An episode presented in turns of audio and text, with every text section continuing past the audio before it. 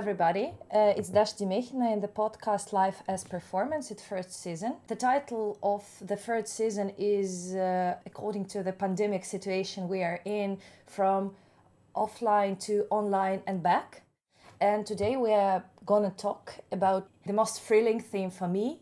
I mean, theatricality and the manifestation of self online, how we can represent ourselves online how we can connect with others, how we can be in community, you know, doing social activities online using mainly AR. And today I have two guests. Please do not hesitate to tell a little bit more about yourself. We have uh, Dmitry Bezuglov, a researcher, an interpreter, and the staff member of the Ural Industrial Biennial of Contemporary Art, located in Ekaterinburg.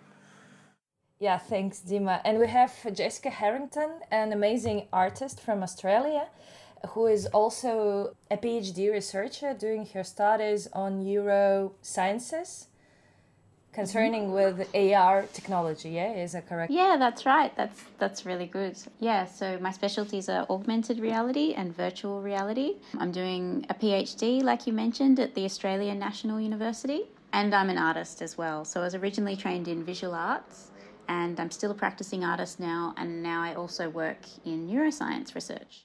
Yeah, that's super because we're going to talk somewhere in between art and neurosciences today, and our ordinary experience, of course. What I'm missing the most is the theatricality in my life. I do not have a proper way and I don't have a proper place except my home to dress up, to make makeup and just to behave in a not ordinary way, you know, to, to, to have a little bit theater in my ordinary life. And I struggle a lot with it. And actually, I tried VR bars, I tried online discos, I tried online theater and all that stuff. But then I really wasn't satisfied with all this. How do you feel about this part of your life during the quarantine? Do you miss it or do you have some, you know, ways to manifest it but in a different way? Yeah, Dima. I was uh, for a second perplexed because of the whole Skype situation and not the actual ability to sort of see how we should proceed from that. And that's actually what's lacking the most for me because it is uh, always this big problem of not being able to read other people's actions, what are they going to plan to do. But regarding the theatricality, well, it is a very big issue. With a with a small group of people, we had this uh, small qualitative um, research on how people spend their time in the lockdown. Mostly, and we were mostly concerned with people living in Moscow but uh, had several in depth interviews with people all over Russia. And um, one of the questions which we asked was um, what is lacking the most from your lockdown everyday life? And many people were saying that the very inability to be somewhere where you can be seen by others and where you can also exercise your right not to be seen but to be present is the thing that is lacking the most. At least uh, four of the people to whom we spoke to had this issue. When they have no outer gaze, is uh, basically uh, helping them to manifest themselves, and therefore they're just basically locked with being themselves and themselves in the eyes of the family. And this is the thing that is missing. It is not theatricality per se, but uh, it is this experience of being somewhere for for another person. And um, a couple of weeks ago, I stumbled uh, on the Paper Stages, which is a book of performances comp- comprised by Forest Fringe uh, production team, and uh, they have this wonderful uh, performance to which I'm trying to shuffle to through my very slowly working MacBook.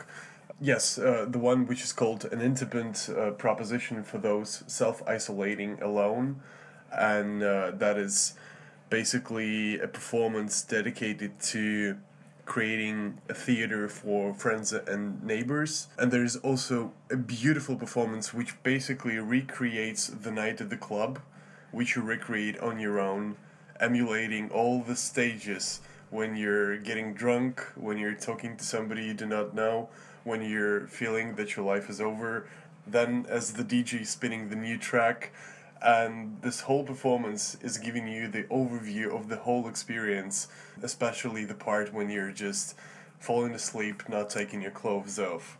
And I was very moved by it because I also felt that this is something missing.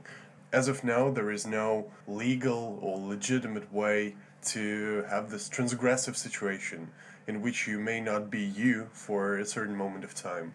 And that's what's missing. And I'll, I'll just leave it at that, I guess. Yeah, like, I mean, a lot of people really badly miss the opportunity for being seen.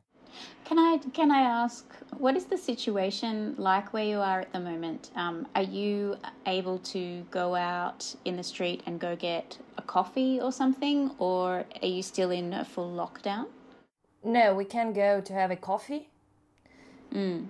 Because I feel like Yeah, but that's pr- probably the the problem of it. Like you know, the statistics of mm. people who have COVID is still pretty big, and it's mm. it's growing still. But we have the situation when we can go out, and actually, the restaurants this week, or I guess like two days ago, yeah, they opened partly.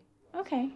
Yeah, because I felt like just something for me in terms of performance, something that was we were able to do here in Australia, in the state where I live, is I was still always able to go out and get a takeaway coffee and stand outside and, you know, not go into a building. But I felt like it became a little bit of a performance as well that I looked forward to every morning and I really relied on. It was really really strange that I wasn't used to.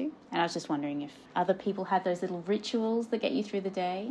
Like in when isolation started, I also I just wore my usual casual clothes at home, and now I've sort of gone into wearing work clothes at home during the day. Um, so I get dressed up as if I was going to work. I go get my coffee, and then I just come back home and sit down and write. Yeah, that helps really.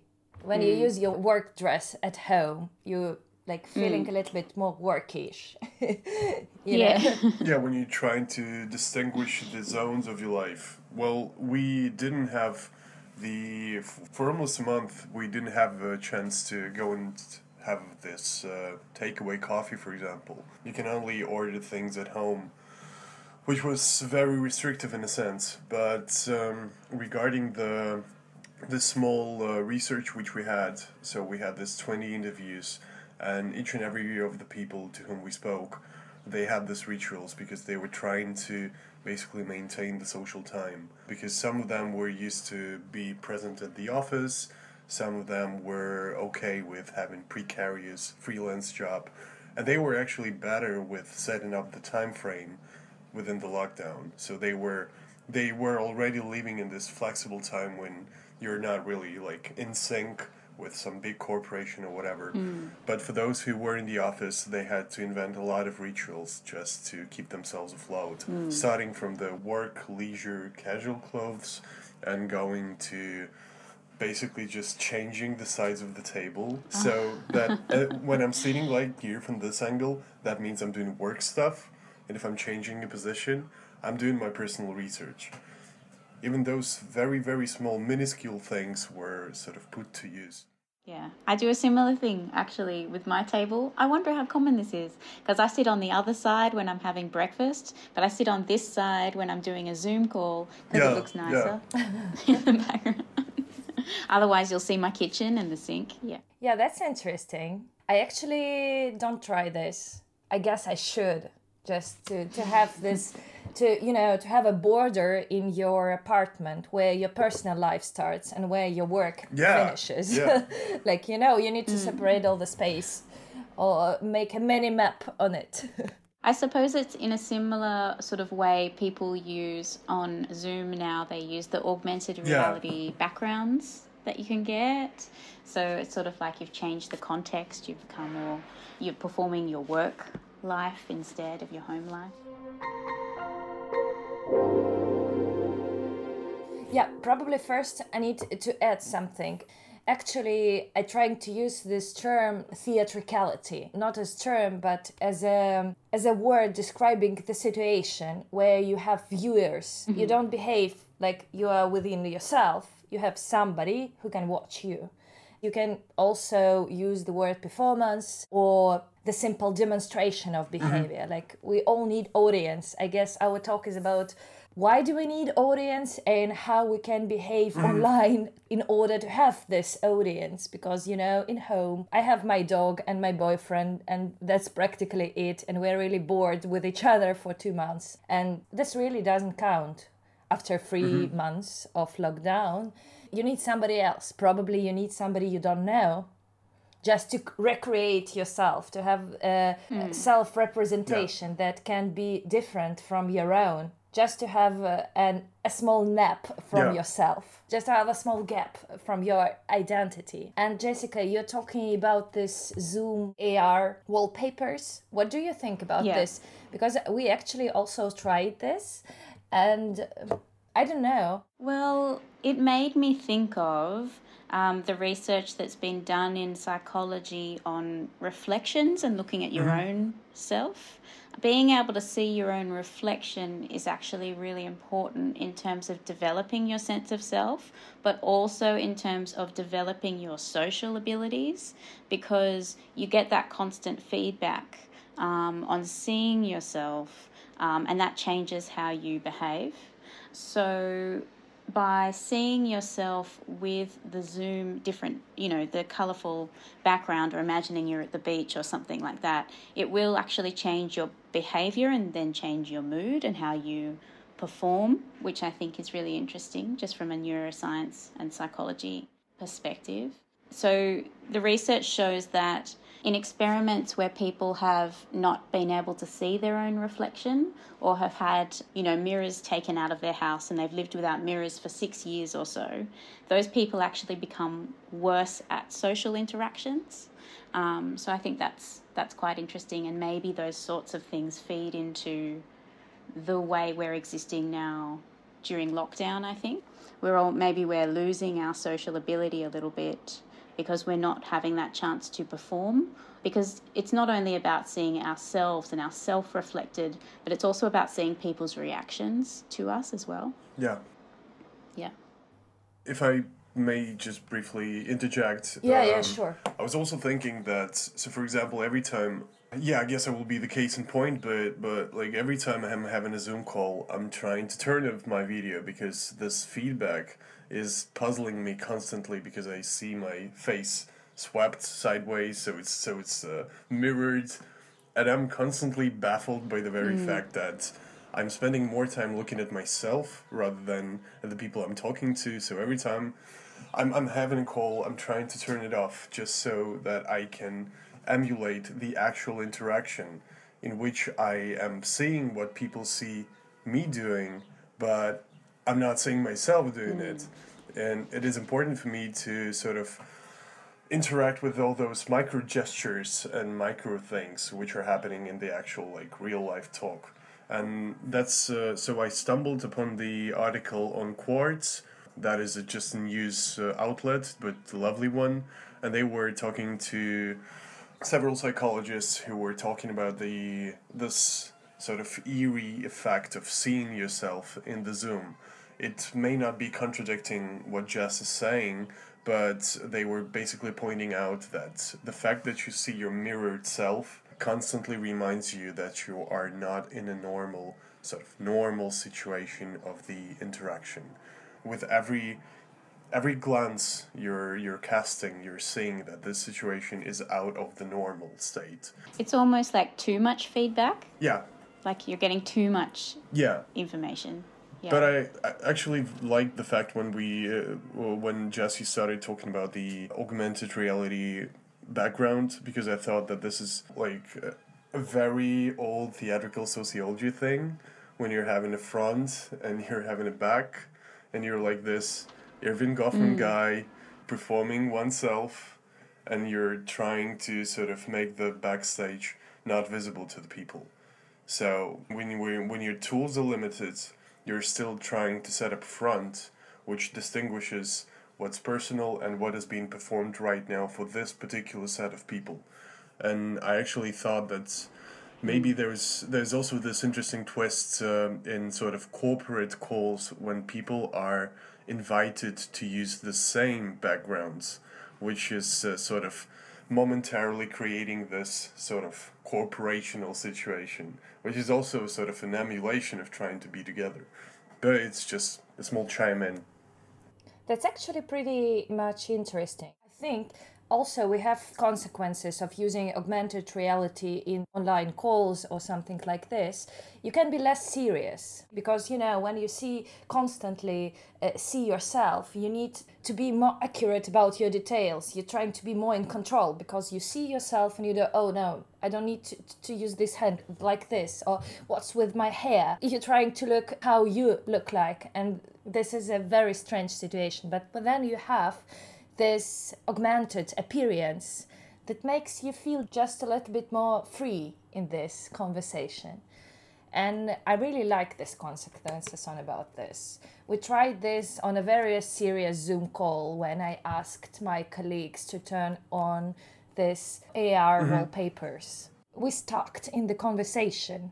Just we need to do something like go out and have coffee and go out and smoke. Do something to stress out and I asked them to do this on a wallpaper, and that really mm-hmm. clicked. Mm-hmm. You know, they started to joke, they started to be in a more friendly situation. Mm. It's a way of connecting emotionally as well, being able to laugh together and, and do that sort of thing, which I think is difficult to do oh, yeah. on a Zoom.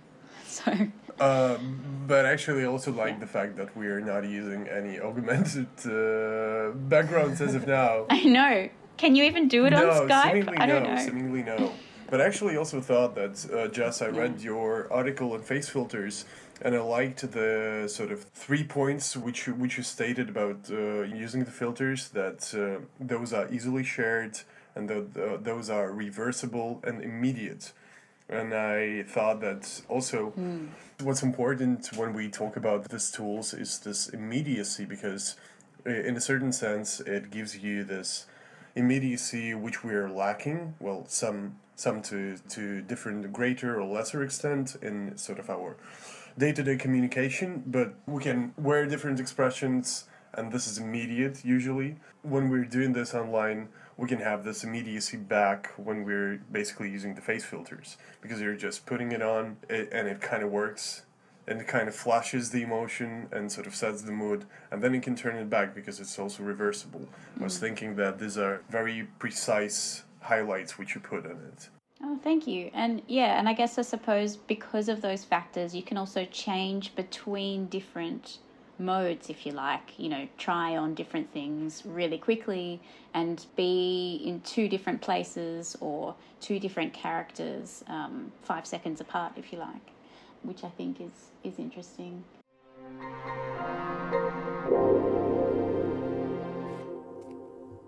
Can we elaborate a little bit more on uh, this part that augmented reality can give us a possibility to be very adaptive and reversible.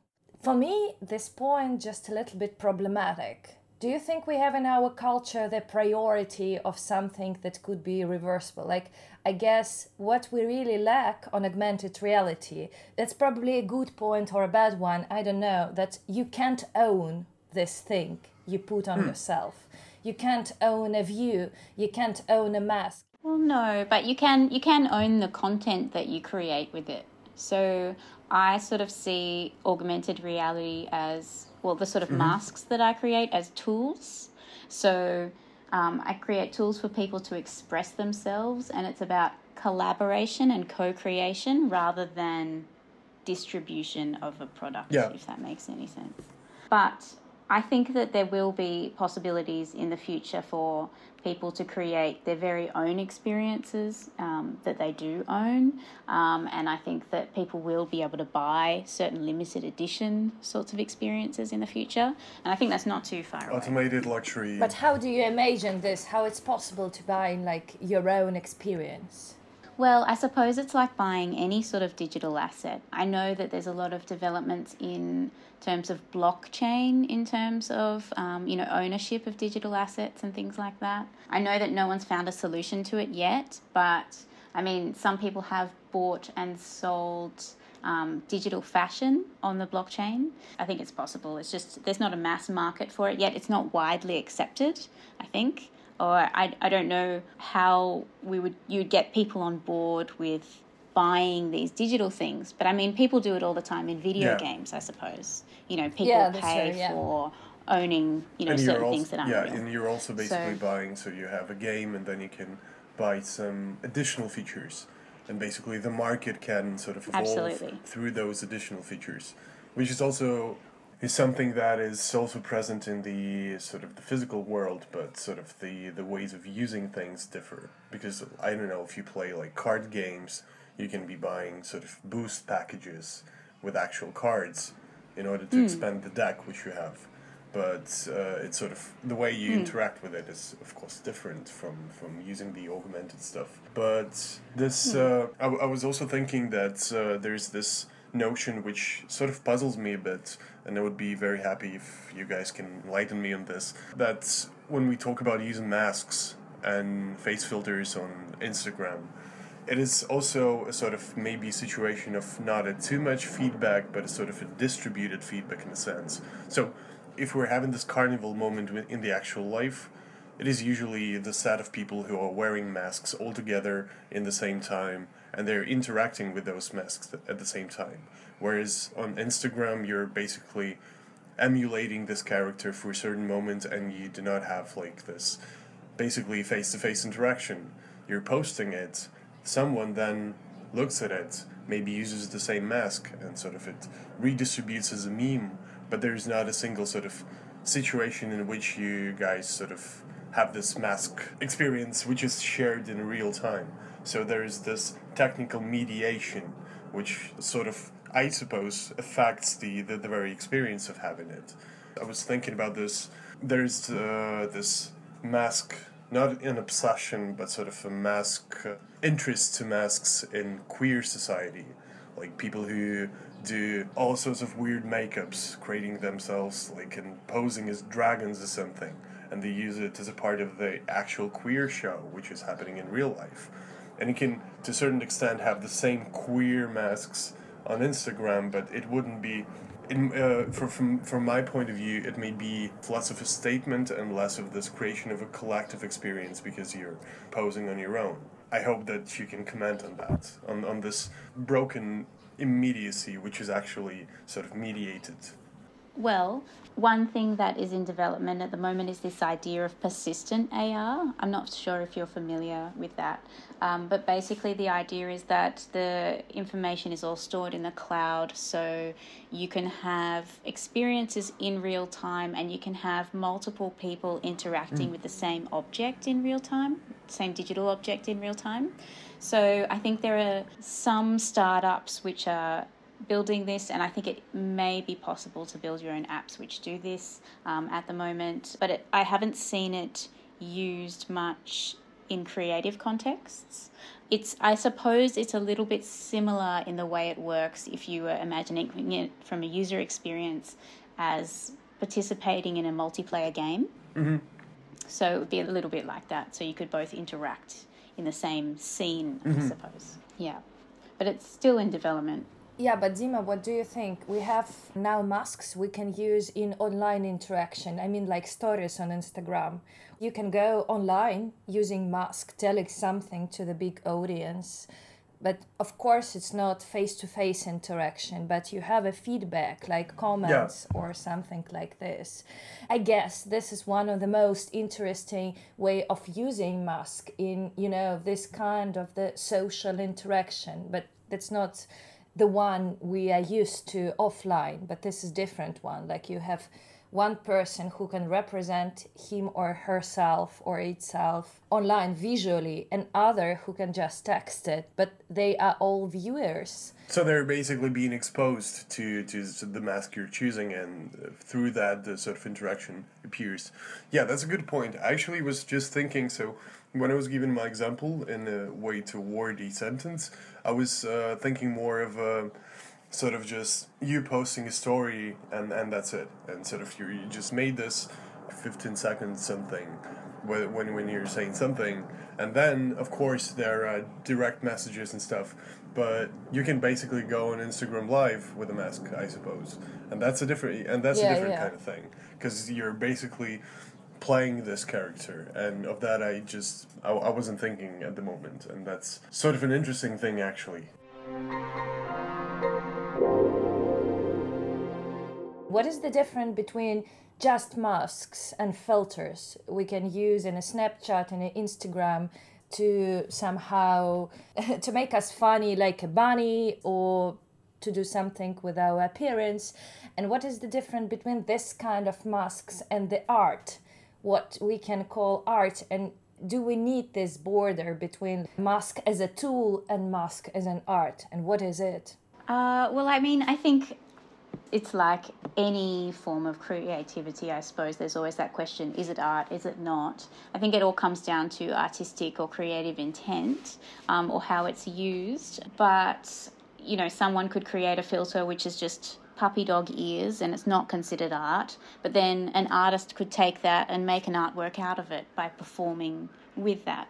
So, yeah, it all depends on context. But for me, I think the really big difference is that even though portraiture and especially like self portraiture has always existed as a genre, I think that now we just have this self portraiture almost on this massive scale that's possible with filters where someone will create a filter and it's not just about them anymore it's about every single member of the audience looking at themselves through this lens i suppose. And i think that that's quite new in the world of art really. I mean it reminds me a little bit of what cindy sherman did in terms Yeah. of her self portraiture and dressing up and performing all these different identities. But instead of just her it's her audience is able to participate as well.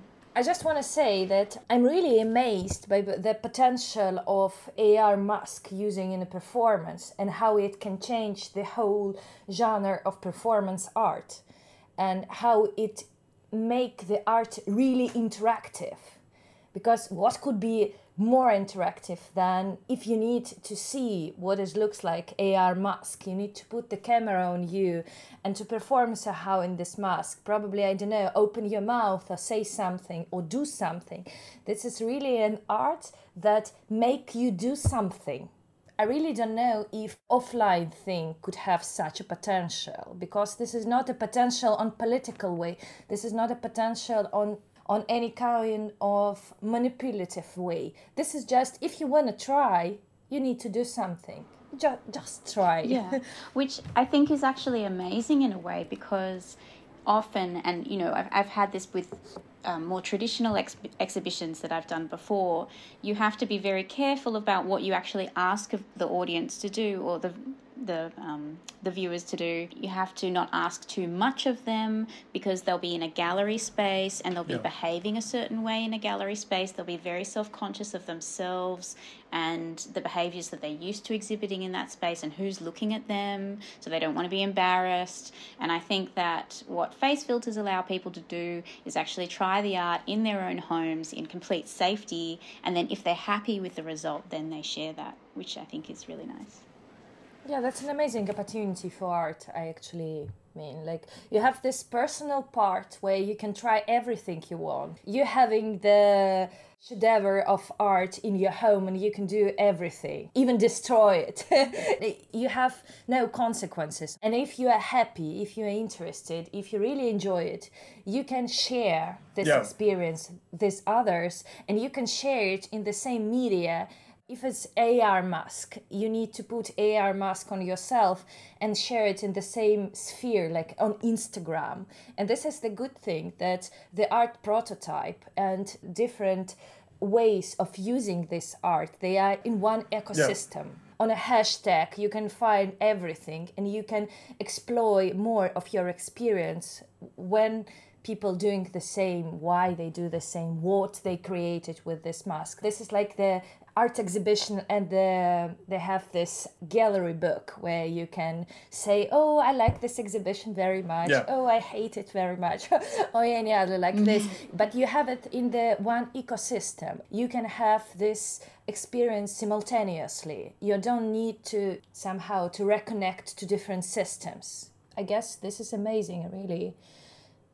Dima, you want yeah, to say something? uh, I actually recalled what I was thinking of, and I'm just tr- trying to look for the way to sort of in a guerrilla style, sort of sneak it in back, uh, not interrupting the flow of, co- of conversation. But I like the fact that if you, you are in the safety, sort of in the safe zone when you're working with a face filter, and you cannot pretend to be in the gallery space and having this artful evening or whatsoever. You're just interacting with the thing which is which is a cool which is a cool point. But I had two comments on this, I guess, and perhaps maybe the first uh, would be, and just please correct me if I'm sort of making wrong implications, but I think that um, this part of um, easily shared and easily reproduced kind of vibe is important because you have this mask, and then if it is a cool one, it can spread like wildfire. People keep on using it because they see it, they want to download it, etc., etc. And um, as far as I understand, some of the artists are making it in the style of Creative Commons. So some other artists can develop, build upon the mask and upon the filter, which was originally introduced.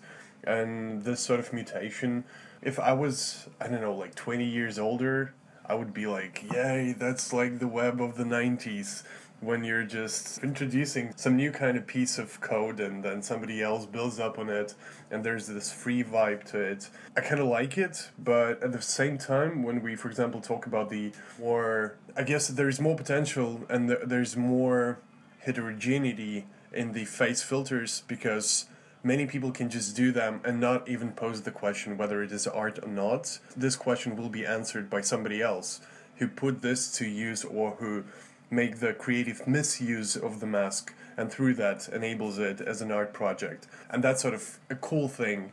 But i was also thinking that there are actually uh, attempts especially now which are very top down and very when the art institutions themselves try to instigate art in the augmented reality, like Olafur Eliasson releasing his uh, rainbows and clouds, which you can put in your house and sort of have this chill moment in your lockdown, but which is basically stated on the very on all the stages from Olafur producing it to the sort of app designers designing the app and putting the cloud there. And to all the PR people who are just busting their asses off and writing to everyone like, look, there's a new PS that is on every step is said it is art a very cool art. You should use this art. It is actually for free but it's only for free through our very specific tool. I was just wanting to sort of this long elaboration is basically dedicated to uh, the fact that maybe the tools of production may be more or less uh, the same but uh, there are um, different players trying to work with augmented reality. And some are more fun and some are trying to be fun, but they're basically reproducing this whole gallery thing just through the means of their work. Yeah. I think sometimes it is really unfortunate that sort of work comes across as being very similar to the traditional gallery context. I think that you see it less with AR, but you see it quite a lot with um, Yeah. VR artworks where people will sometimes recreate a white gallery cube. And then you think why? You could have had literally anything but you chose a white cube. Why? But i think that as the technology develops and as people using ar as a creative artistic medium develops i think that new and improved ways will come up out of doing things. Um, Yeah. new new ways to do things will come up. But i think yes a lot of people create face filters which are the same or built on other people's work but at the same time that's also a really important way for Yeah. people to learn so catch 22 Yeah, but I'm very much for this building upon something. That doesn't mean that you sort of uh, make it Yeah. better. You're you're backtracking the way the thing was constructed, and sort of through that you're educating yourself Yeah. and that is i guess a very important thing behind facade of using the mask because many people are getting more exposed to the technology and as it is sort of relatively easy hmm. to work with it's better than the field is work is sort of growing and i just wanted basically to state that this is hmm. more interesting than traditional gallery trying to stomp on this and trying to sort Yeah. of hey we'll Yeah. do something interesting yeah Oh, I see what you mean. Yeah. Yeah.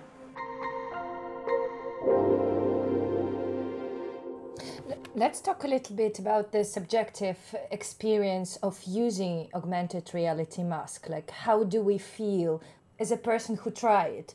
What we can benefit from using AR mask, how we can benefit. The one thing I just mentioned before, it was like you can be less serious and you can have less control on your life using AR mask because you have this, you know, as a as a thing that create your safety mm-hmm. personality like something like this you what do you think what else we can benefit uh, i mean in subjective experience what do we have in this subjective experience why do people really love these masks and filters like what do you think yeah we don't have Yeah. statistics and probably we have some banal answers like people need, want to change somehow their identity and so on but what do you think I just wanted to say that you can basically learn what Netflix movie you are. That's true. That's, what Disney uh, character you are. yeah, these are very important things which you could have never learned about yourself in other Yeah. medium. It's, it's that comedy and lightness, and I think that you can, with filters, some of them are scary, some of them are funny, some of them are dramatic, and by being able to try them on, you are manipulating not only your own mood but other people's moods. So I guess there's that, and like we were talking about before with the immediacy of that, there's not many ways that you can perform or, or have that immediate effect on mood and emotional sort of responses. So maybe that's why they're really popular at the moment. Even if it seems like it's something as simple as what Netflix movie are you, you know, it's, there's actually a little bit more to it than that in what is actually occurring in relationships and responses between people. Yeah. And there's more involvement than you can you can use the same BuzzFeed test, which basically states what kind of a potato you are or what kind of a Netflix movie and other ridiculous things. But when you're sharing it on Facebook just as a sort of a line of uh, sort of a string of words, there is no visual potential to it. Whereas this weird thing attached to your head, which states that you're the Irishman, and people are like, "What? I want to try this thing too." And there's this uh, cool involvement, I guess. But and there's definitely more to it because I've seen uh, people using the very same principle and making the masks political, so that uh, you have this quiz thing going on, but it basically states that you're ultra right wing, and the person is posting it like, "What? I was never thinking of myself as this," and you're basically instigating something. You're making people think about things, supposedly, or just look at things, which is also a cool, cool thing. I'm not really smart at the moment, I guess, but yeah.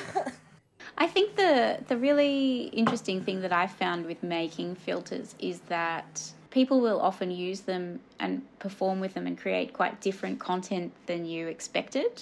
You know, sometimes I would sort of add all these extra features like you could tap and it would change or blink and it would do this or you know open your mouth and it will do that. But people didn't always use all of those features or want to try them or yeah, I suppose it was quite eye opening to me and that that's what really made me realize as well that I was creating a tool for other people to use it wasn't about me um, so And I actually wanted to ask you about the digital food thing. Oh, yeah. When you're creating this project, did you already see some sort of weird interactions which you were not inscribing into it? well I mean the digital food came about because I'd seen some work done with digital fashion. Um, and I thought well that's a really interesting sort of idea. These sort of digital objects that are almost like a luxury product and I thought, what other sorts of luxury products or, or experiences could we have? And the food really spoke to me because I really liked how you could potentially have that social connection. And then on Instagram, you know, you have people taking photographs of their food and posting it up, and it's a status thing as well. Yeah. So people are wanting wanting to identify themselves with being like certain types of food. Like, are you French macarons or are you spaghetti bolognese? I don't know, something like that. Yeah, I started experimenting with the food, and that's still very much a work in progress, I think. But it was really interesting to see how much people's emotions came into it and how connected they were to the project. So I actually started getting requests, which I'd never gotten before. People would say, Oh, could you please make a bowl of oatmeal with a probiotic pill because that's better for my stomach and like I'm a celiac or whatever. So that was really exciting because even though people were allergic to certain foods in real life, or preferred certain foods in real life, they wanted those digital foods to also be like that, um, which I thought was really cool why? This is the possibility to try something you really can't try in real life. Like you are allergic to nuts but you yeah. can try nuts in digital. Exactly which is which is quite interesting because there's a VR food project uh, which was done um, a while ago and they it was created because it could avoid people's allergies. You know, you could eat pasta. If you can't eat pasta, you could eat bread or nuts or or whatever. And that was quite successful in VR. But maybe it's just it's a different way of consuming those digital mm-hmm. creations mm. and ideas. So with VR, it's very much an internal experience. It's about you. You're not performing so much. Whereas with AR, it's for everyone else to see. Um, so that's quite different. And so maybe it is easier for you to say, "Hey, I'm liking this dish. Yeah. Therefore, it is here." Mm, yeah, that's right. But what do you both think about potential in social way of gathering of this kind of digital food or any other social activities like having a food together, which are very important for you know to, for creating a relationship any kind of starting from the business to the personal relationship. What do you think about their potential online? Like can we recreate the experience of having food together using it in digital? And what other social experience we have using digital objects? Mm-hmm. how does it differ? Because you know it really puzzles me do we have the same experience of having food i mean sharing food for example in the cafe and do we have the same thing or what do we have if we go online and share some kind of digital donut or I don't know, go on VR and sitting together, but on VR uh, on the restaurant and sharing lasagna. What does it have mm-hmm. in common and how it differs? Because for me, that's I can process this thing. I've never tried it, but I can imagine how it can be socially interpreted. Could it give me the same energy I can give from the offline experience of having food with somebody? What do you think? Does it have this kind of potential or it's more a game, more a demonstration individual I, thing? Yeah, I think it's more to me, it's a unique and it's a new experience. I don't think it's trying to replicate a real life experience. And I think the beauty of it is that, like we were talking about, you can try these sort of surreal foods that don't really exist or eat things that you consume, things that you've never had before. And I think that the ability to share that socially will come through the persistent AR that I was um, speaking about earlier, where people can sort of have a multiplayer game with different food. And I think that being able to have these sorts of experiences, especially during this time when people are in lockdown, they are separate, they are socially isolated, gives people a chance to connect and find comedy or fun in connecting and sharing those sorts of experiences together but it's it's not definitely going to replace anything like eating at a cafe yeah i do think the same so basically when you're consuming a digital food you're just consuming time you're not consuming proteins and stuff calories yeah so the calories are missing from this equation but you have this uh, shared experience. But I don't know, it's hard for me to tell because I was never the user in the first place. So I didn't have myself an experience with the digital food. And I also didn't have this experiences of which I read though and maybe you guys had this in Australia as well, when sort of all the fancy restaurants tr- were trying to reinvent the momentum and somehow still be present in the sort of brands field. They were doing this suppers or like lunches or whatever when the basically the cook of the restaurant is going live on Zoom and he's explaining how to do the thing which they're usually giving you in the restaurant but sort of you gather and you have this brunch moment when 15 families or so all on zoom are basically creating the same dish or something. There's this collective momentum but it's not substituting anything i think. But also i'm, I'm just talking about this particular example because just i don't have the sort of the actual experience of having the digital food moment. I mean, I'm going pretty speculative right now because that's not the thing I experienced. But I'm also thinking that there's, I cannot imagine a situation in which, I don't know, like two friends are sharing a, a beer or something, Instagram live, splitting the the display and having like Beauty 3000 attached to them. These are seemingly for me, maybe people are doing that, but seemingly these are for me two different types of social interaction because the mask is usually this AR mask is usually performed on one's own and not in the face to face interaction which is emulated in this sort of splitting the display.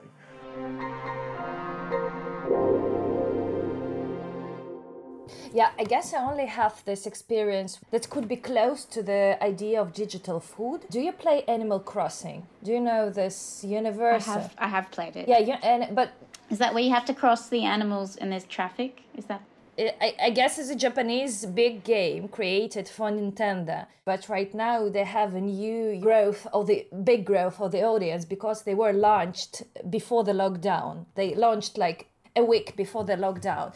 The game is pretty much simple. This is something between Minecraft and uh, but Minecraft with different option with social interactions. You you have your new appearance. You look like a boy or a girl. I mean, you look like a human, and uh, I don't know. You have an idea to live on the island, and you started to, to to do something with this island. You can create houses. You can create zones of recreations, and the more you do for your island, the more people. I mean, the more digital guests could be on your island and you can create different sorts of social experiences. And once uh, we have recorded the podcast with Grish Prarokov about uh, Animal Crossing. And during the podcast, we understood that we were kind of playing Animal Crossing. And after the Skype experience, we go on on the Animal Crossing experience. And it was more fulfilling, I guess you really see a person you you really see it's kind of the avatar on your island. You can share apples you can give a digital present you can have a digital present you can go together to explore the river. It was really different when i'm thinking about my subjective experience of this. It was closer to the social life when speaking on skype and zoom because you know you can interact with the whole body Yeah. and you have you have the perspective on your on your interaction. You have a landscape. You can put it on the same landscape. I guess the main problem with the digital thing is that you don't have the environment. You just have the object itself and it's in vacuum that's difficult to understand how to interact because it's like in space. And here you can have a visualization of the landscape. It like put you in the same room. This is illusion that you are in the same room or in the same space. I mean not physically but but Yeah. still somehow physically your avatar is physically there. Th- this was really an amazing thing i guess. That's why animal crossing became so popular during lockdown because it was the thing that can emulate your social activities. Like you can go to see your friends your friends can go to see you. You still have some kind of the social life but that's in digital that's really interesting But I guess that's sort of uh, that thing was also experienced without any sort of lockdown when Second Life was having the moment, which was like I guess ten years ago or something. i guess it's 15 or even or even It's before, before. that The Sims? Yeah. So you're you're basically having a space for meaningful social interactions and But Animal Crossing is also have this homely sort of atmosphere, and it's just designed in such a way that you're basically invited by the very setting of the game just to spend time nicely with one another. Whereas I don't know, like in Eve Online, you can spend time nicely with one another, but your goal is to conquer other galaxies and you know crush battleships and stuff. But th- that is also the setting which gives you this chance to have the social experience. Well, I'm definitely the person who's this tedious uh, Zoom Skype guy who has no account on Discord or whatsoever. But there's this whole lot, I don't know, like bunch of people who are having meaningful interactions when they're just chatting about stuff, shooting aliens or something. And I was thinking that's actually more of an interest to me, and I I will try to be this, you know, like, hey, I'm just thirty something. Let me play with you guys, just so that I can experience this when you have two separate lives happening in the same moment when you're just having a quest or a mission and then you're just talking about your life and that all happens in the very same sort of universe because you have this discord and you have the game and discord is superimposed upon the game but you basically give get two experiences at the same time you're having the zoom moment as we are having it now because you're just talking about stuff but you're also there and you have sort of the ability to interchange, which is also cool, I guess.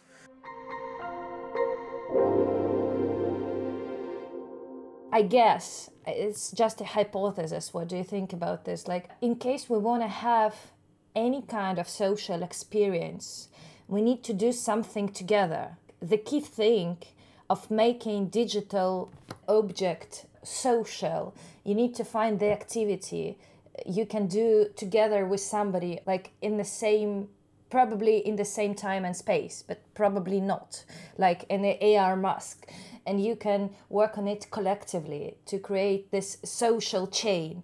Of course as dima you mentioned this social chain is a chain not a community because that didn't start like at the same time. We don't have it simultaneously.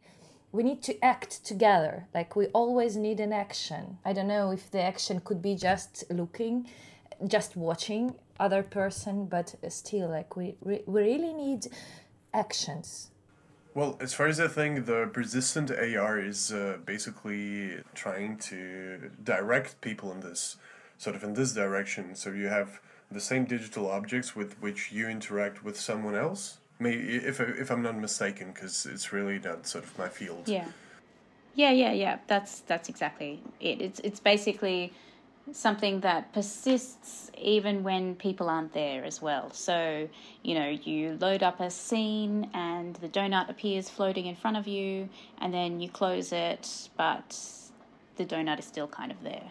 Um, and you can open it, and the donut, you know, might have aged in some way or decayed. Yeah. Um, you know. That's actually, that reminds me of the Ted Chiang's novel, The Life Cycle of Digital Objects. I do not know whether you guys have read it or not. I haven't read That's a very beautiful short piece. Well, not very short, it's like 40 pages long or something. But it's somewhere in between and I can point to each of your windows on, on Skype because it on, on one hand it's it's very close to this Animal Crossing experience, and on the other, it's very much about the persistent digital objects. The story is at a certain moment of time, one company develops a, basically an island where animatics live, and these are, or animatronics. So these are basically digital pets, cats, pandas, and stuff. Then they go more wild and they crossbreed and then there's this big island and people using VR interact with them and they train them and they spend times with them. And uh, what's beautiful about the story is uh, that, firstly, these pets have their own AI and they educate themselves and they spend time with themselves when you're outside the, this reality. So it That's keeps cool. on, those creatures keep on existing. And then he touches upon this beautiful and actually tragic kind of thing. And his writing is very plain, it's very like low key, and there are no like big stylistic things, but the idea behind is so powerful that you're getting drawn to it. Because what he basically says is that so you have developed this ecosystem, and then this ecosystem has to be updated. And then this company gets bankrupt and then there is this whole set of people who spend about 10 years with their pets but it is this ecosystem is no longer supported. And so they have, uh, at a certain moment of time, they have to either kill their pets, not kill, but they're basically killing them, or find a way to make this transgression and move them from one platform to another. And he's basically doing the thing, the thing which of which I have never read before, where you have this emotional attachment to basically strings of code, which are manifesting themselves as this pets and there is a whole movement, sort of a grassroots movement of people who are trying to port them from one ecosystem to another. And that's just a very beautiful story which touches upon many things regarding basically the digital ontology. So, how things exist in the digital. And it's just, I, I Hmm. really recommend you guys just having a look because it's just a beautiful piece of writing and very problematic. Because it, So, what was that called? Sorry, the lifespan of digital objects? yeah, uh, or the life cycle. So, something Life like this. Ted Chiang. Okay, I'll check it out. I had a similar thing with, um, so I created a couple of years ago a few different bots on Twitter, and they tweet every five minutes. And one of them I'm particularly attached to. It's called Chef Bot, and this was sort of my first, you know, foray into digital food, I suppose. And so Chef Bot tweets, you know, ideas for fantastical meals. So it could be like, you know, saffron, you know, wallflowers with liver, a pate, and cake on a bed of soup, that sort of stuff. It's really weird. It's and it's a very simple bot. It just sort of draws items from a, a list. But I have to decide when to let it go. You know, it's been going for a few years. It's tweeting every five minutes. Do I kill it? You know, I kind of I kind of attached to ChefBot. So yeah, I'll take a look at that book. It sounds really good. It may not provide the clues, but there is this shared ex- experience of, yeah, having something digital and having been close to it. But yeah, didn't want to be a downer, but it's just. what a is good it? story. Isn't it a novel or is it uh, like a shared experience? Is it a report?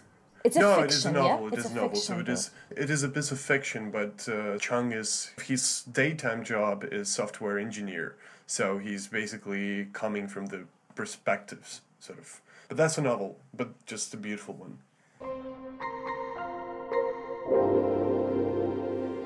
It's also a beautiful point to stop here and to let our listeners to think of their own experience, what we will do if we are attached to something digital and it also will have it can die it's actually you know very frustrating idea because if you think about something digital you're also thinking about immortality like it will exist longer than you.